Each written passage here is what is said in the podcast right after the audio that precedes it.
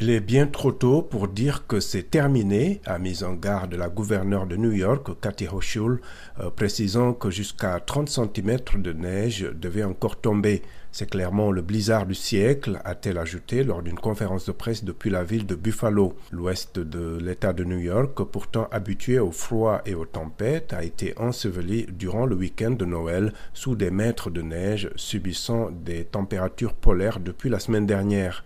Certaines personnes ont été retrouvées mortes dans leur voiture ou dehors et d'autres sont décédées d'un arrêt cardiaque en essayant de déblayer la neige alors que les températures sont encore glaciales selon les autorités. Mon cœur est avec ceux ayant perdu un proche, a tweeté lundi le président américain Joe Biden, indiquant s'être entretenu au téléphone avec la gouverneure de New York et promettant de fournir les ressources fédérales nécessaires. Des dizaines de millions d'Américains ont vu leur week-end de Noël chamboulé par des coupures de courant massives, des routes devenues impraticables et des milliers de vols annulés, provoquant le chaos dans les aéroports. Rien qu'hier lundi, environ 3500 vols étaient encore annulés aux États-Unis selon le site de suivi flightware.com.